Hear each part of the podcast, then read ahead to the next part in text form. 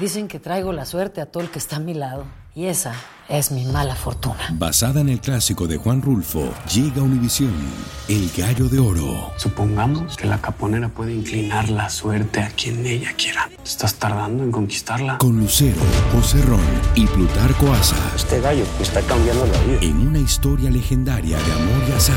No trates de cambiarme, no lo vas a lograr. El Gallo de Oro, gran estreno miércoles 8 de mayo a las 9 por Univisión. Bienvenidos al podcast del Noticiero Univisión Edición Nocturna. Aquí escucharás todas las noticias que necesitas saber para estar informado de los hechos más importantes día con día. Gran escándalo de corrupción remece el sector de viviendas públicas de Nueva York. Arrestan a 70 empleados acusados de cobrar millonarios sobornos a contratistas por permisos para trabajos menores en edificios de apartamentos. Recorrimos la mega cárcel de El Salvador, donde están recluidos miles de sanguinarios pandilleros. La dimensión de infraestructura se acopla casi a la dimensión de siete estadios de fútbol. Xochitl Galvez, candidata presidencial de la oposición, habla con Elian Sidán sobre los retos que enfrenta México.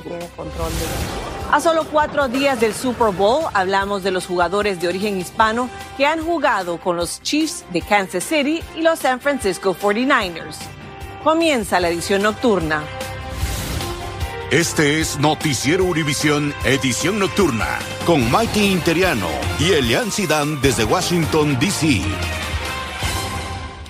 Muy buenas noches. En instantes les tendremos una entrevista con Xochitl Gálvez, la candidata de la oposición a la presidencia de México desde aquí, desde Washington DC. Maiti, muy buenas noches. Buenas noches, Elian. Muy interesante, importante conversación. Pero antes hay que hablar de las redadas de corrupción pública más grandes realizadas por el Departamento de Justicia.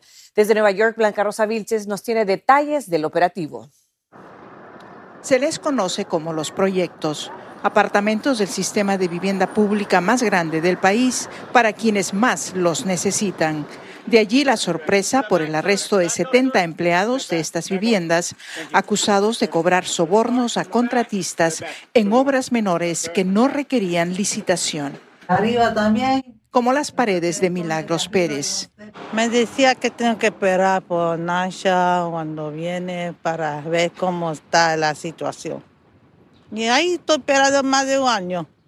Reparar sus paredes o trabajos de plomería costaría menos de 10 mil dólares, pero los detenidos, según la fiscalía, aumentaban los costos para dárselos a contratistas a cambio de sobornos. Si no les pagaban, le daban el trabajo a otro contratista. Así habrían recibido un total de 2 millones de dólares en alrededor de la tercera parte del sistema de edificios, según la acusación. Me parece terrible eso que está pasando. Gloria Meléndez vive en un edificio público desde hace 50 años. Yo estoy operada de corazón abierto y no estoy bien. ¿Usted sabe lo que es poner como una docena de toallas todas las noches en el tubo ese enredado porque ellos no le da la gana de venir a arreglar? Los cargos de conspiración, extorsión y soborno conllevan de 10 a 30 años de prisión. A los acusados se les fijó una fianza entre 25 a 50 mil dólares. La Fiscalía y las autoridades dicen por su parte que la investigación continúa y no descartan la posibilidad de que se produzcan más arrestos en los próximos días. En Harlem, Nueva York, Blanca Rosa Vilches, Univisión. Y por primera vez nuestras cámaras ingresaron al Centro de Confinamiento del Terrorismo, mejor conocido como el SECOT. En esa prisión del Salvador, construida por Nayib Bukele, se encuentran recluidos miles de pandilleros. Pedro Ultreras pasó múltiples filtros de alta seguridad para poder mostrarnos cómo es un día ahí adentro. Los rostros de los pandilleros más sanguinarios que por años aterrorizaron a El Salvador están ahora aquí, detrás de estas rejas con miradas fijas y rostros desencajados, sin hacer muecas o señal alguna, los pandilleros estaban ahí, inmóviles, muchos con tatuajes que cubrían sus rostros completos. Fue la privación de libertad de cuatro elementos de la Fuerza Armada. Fueron privados de libertad, posteriormente torturados y asesinados por estos sujetos. Condenados a 269 años de prisión. La cárcel conocida como SECOT o Centro de Confinamiento del Terrorismo se ubica a 75 kilómetros de San Salvador, la capital del país. Cuenta con 19 torres. Su perímetro principal está construido por cuatro muros. El recorrido lo hicimos con un grupo de periodistas internacionales. Las exhaustivas revisiones empiezan un kilómetro y medio antes de llegar a la prisión. Hubo que pasar por una serie de filtros de alta seguridad. Primero pasamos por una máquina de rayos X para asegurarse que no ingresáramos nada, incluso dentro de nuestros cuerpos. Luego fuimos sometidos a un cacheo corporal donde revisaron hasta los zapatos. La mega cárcel se construyó con la más alta tecnología que existe, señaló el director del penal, y está preparada con equipo y armamento para controlar de inmediato cualquier motín. En su interior cuenta con ocho módulos de 32 celdas cada uno, para una capacidad máxima de 40.000 internos, aunque por seguridad no se reveló la cantidad que tiene al momento. Las literas son eh, como de lámina, no cuentan con cobijas, almohadas o colchonetas, solo tienen una sábana muy ligera, nos dice el director de este centro, y también están vestidos todos de blanco con camiseta, un short y sandalias. A los presos los sacan a revisiones médicas encadenados de pies y manos. Reciben tres comidas al día y comen en sus celdas. Las luces nunca se apagan. No hay ningún trato especial. Ahí duermen. Así como ustedes los acaban de observar. Así duermen, así viven. Debido a sus sanguinarios delitos, el gobierno de El Salvador dice que muchos de estos pandilleros pasarán el resto de sus días detrás de estas rejas. En la prisión de Secot, en El Salvador, Pedro Ultreras, Univisión. Gracias, Pedro. Y la pausa del mal tiempo duró muy poco en California. Tras cuatro días de aguaceros, hoy no llovió por varias horas en el sur del estado, pero esta noche volvieron los chubascos, aunque en menor intensidad. Sin embargo, esa lluvia podría empeorar los grandes destrozos ya causados por severas inundaciones y deslizamientos de tierra y piedra desde las colinas hacia carreteras y vecindarios. Autoridades piden a los californianos tomar mucha precaución y estar alerta a las indicaciones. Y regresamos ahora a la capital del país, donde se encuentra Elian, para hablar de los temas que hacen noticia en la política. Buenas noches, Elian.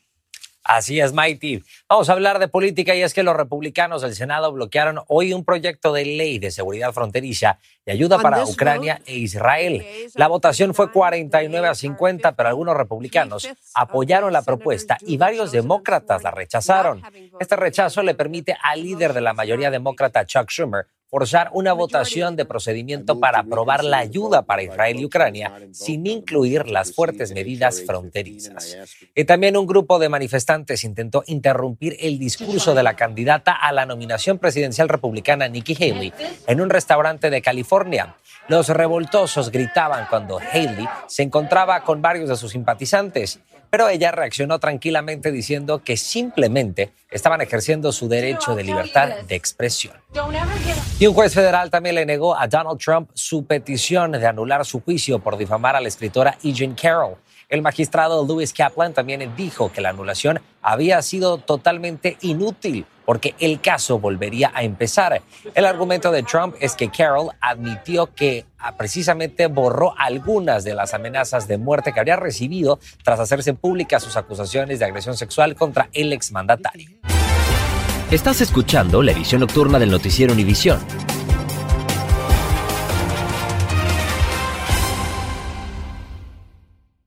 Dicen que traigo la suerte a todo el que está a mi lado.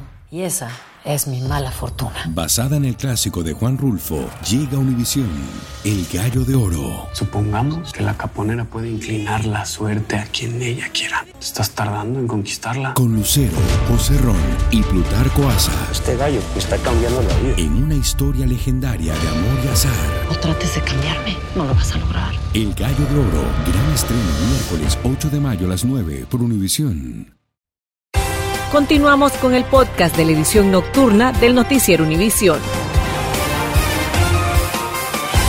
Y Xochitl Gálvez, la candidata presidencial por la coalición Fuerza y Corazón por México, está de gira por Estados Unidos. Tuve la oportunidad de conversar con ella aquí en Washington, D.C. sobre temas importantes como la violencia en México y también su agenda en temas de cooperación y migración. ¿Qué está pasando en México? ¿Qué ha sucedido por qué hemos llegado hasta este nivel y qué hemos hecho mal para estar en este punto tan crítico con la migración. Bueno, creo que la migración, el presidente Andrés Manuel López Obrador la usa como un chantaje hacia Estados Unidos. Eh, me parece que podríamos tener una frontera sur mucho más segura. Podríamos eh, trabajar en las causas de la migración. La visita de la candidata no ha pasado desapercibida. En Nueva York fue recibida por un grupo de manifestantes y en las redes sociales fue atacada por la forma en la que pronunció una frase en inglés dirigida al presidente Joe Biden durante un discurso. Hay todo un aparato del gobierno de muchos millones de pesos dedicados todos los días a atacarme. Estoy acostumbrada, tengo una piel de dura, no, no, no me van a mermar mi estado de ánimo. Acerca de la cooperación binacional, la inmigración no será el único tema en su agenda. Migración y fentanilo son dos de los temas, pero para mí el más importante es el crecimiento económico y la seguridad. Tener un vecino donde el crimen organizado prácticamente tiene control de una tercera parte del territorio.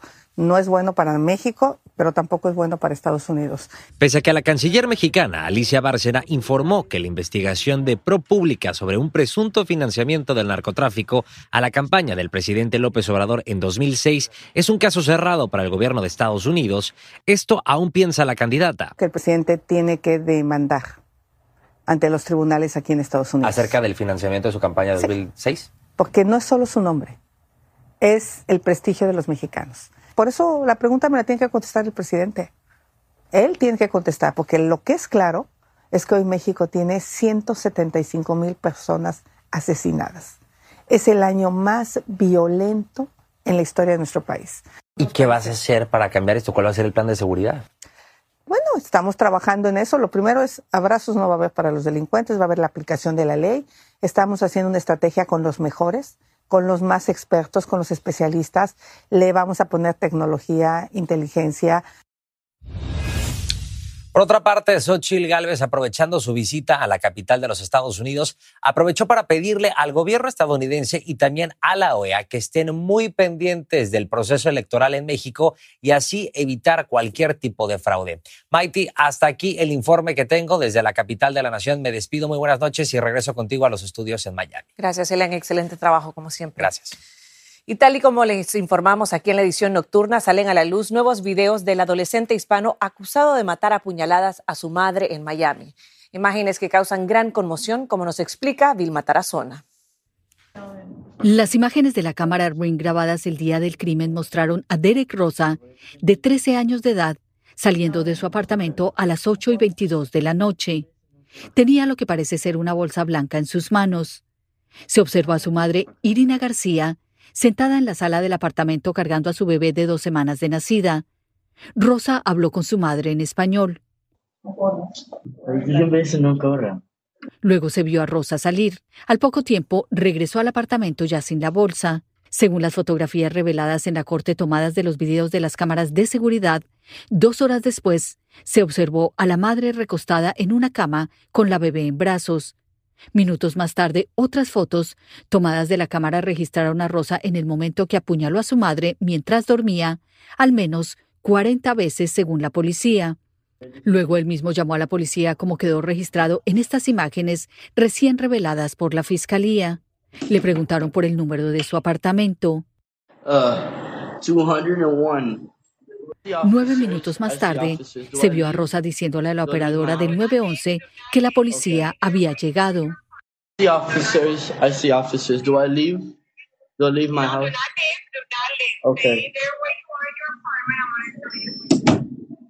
Hoy la madre de Rosa estaría cumpliendo 40 años de edad.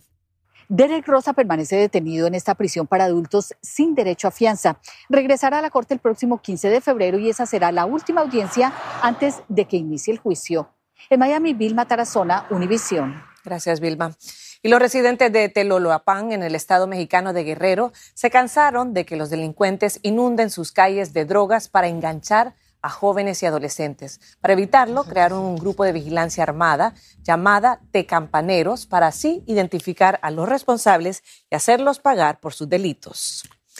Y Las Vegas se va llenando de aficionados que buscan disfrutar al máximo de los eventos relacionados al Super Bowl.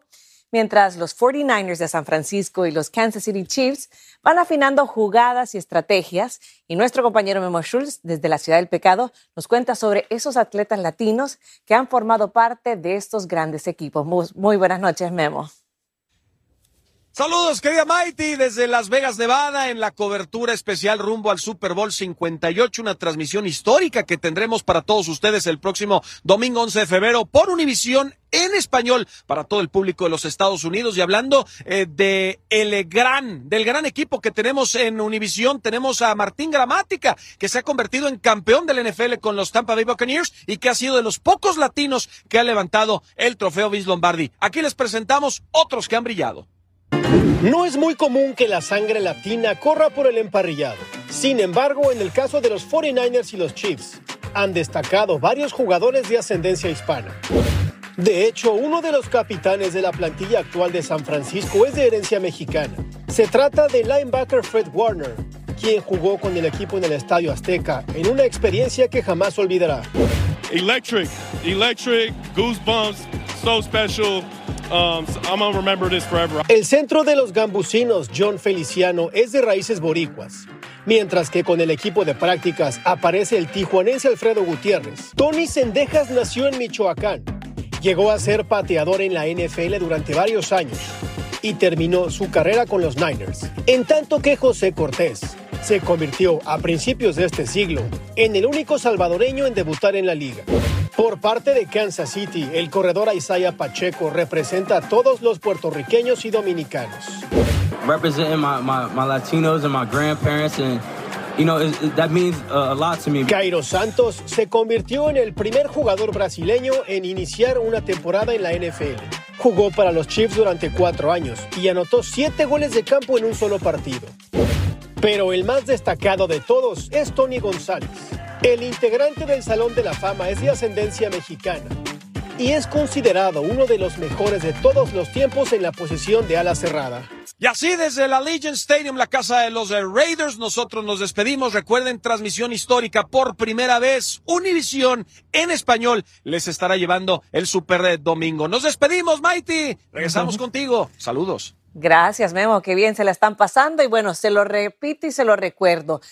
Este Super Bowl 58, el domingo aquí por Univision y por VIX. El exfutbolista Dani Alves se defendió en el último día de su juicio por presunta violación a una mujer en Barcelona. Y una conductora distraída provoca un verdadero infierno en una estación de gasolina en Boston.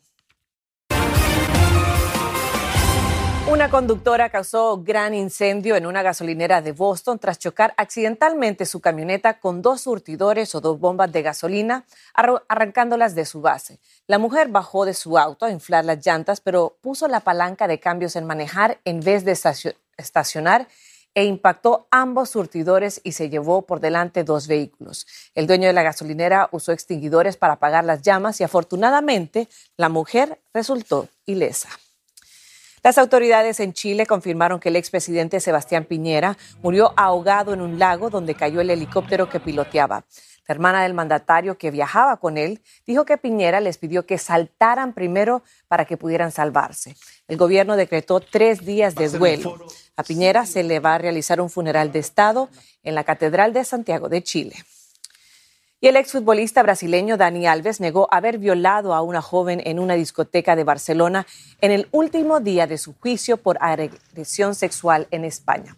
También negó haberla golpeado y afirmó que no es un hombre violento.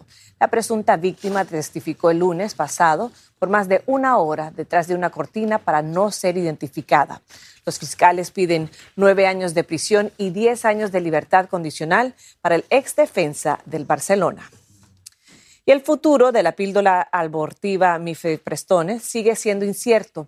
La editorial científica Sage Publications se retractó de tres controversiales artículos que indicaban un alto riesgo en las mujeres que lo usaban y que terminaban en urgencias tras un aborto. La Corte Suprema escuchará más argumentos y recibirá nuevas evidencias sobre esta información de la píldora abortiva. Y todo está listo para el Super Bowl el domingo, pero también para el Puppy Bowl que celebra su vigésimo aniversario. And is stripped by Athena who could. The 30 Bueno, ya el próximo domingo se va a realizar el Super Bowl y usted lo podrá ver aquí por Univision y por VIX, pero también podremos disfrutar del simpático Poppy Bowl que en su vigésimo aniversario promete ser espectacular. Aquí, en este evento deportivo, sí, entre caninos, participan más de 130 cachorros de 73 refugios y rescates de 36 estados de esta nación. El objetivo de este evento, aparte de entretenernos y ver a estas mascotas tan preciosas, es de también fomentar la adopción entre las mascotas. ¿Qué tal? Así llegamos al final de este noticiero, pero quiero invitarlos a que vean estas imágenes de otros Poppy Balls en años anteriores y el de este año promete mucho más, así que no se lo pueden perder. Y recuerden que toda la fiebre del Super Bowl comienza aquí en Univisión, donde podrán comenzar con un programa especial Despierta América y luego veremos una transmisión espectacular para que disfrute en familia. Así llegamos al final de este noticiero. Que descanse, muy buenas noches y gracias por la sintonía. Gracias por escucharnos. Si te gustó este episodio, síguenos en Euforia, compártelo con otros publicando en redes sociales y déjanos una reseña. Lucero junto a José Ron protagonizan El Gallo de Oro. Gran estreno miércoles 8 de mayo a las 9 por Univisión. Y de las mejores.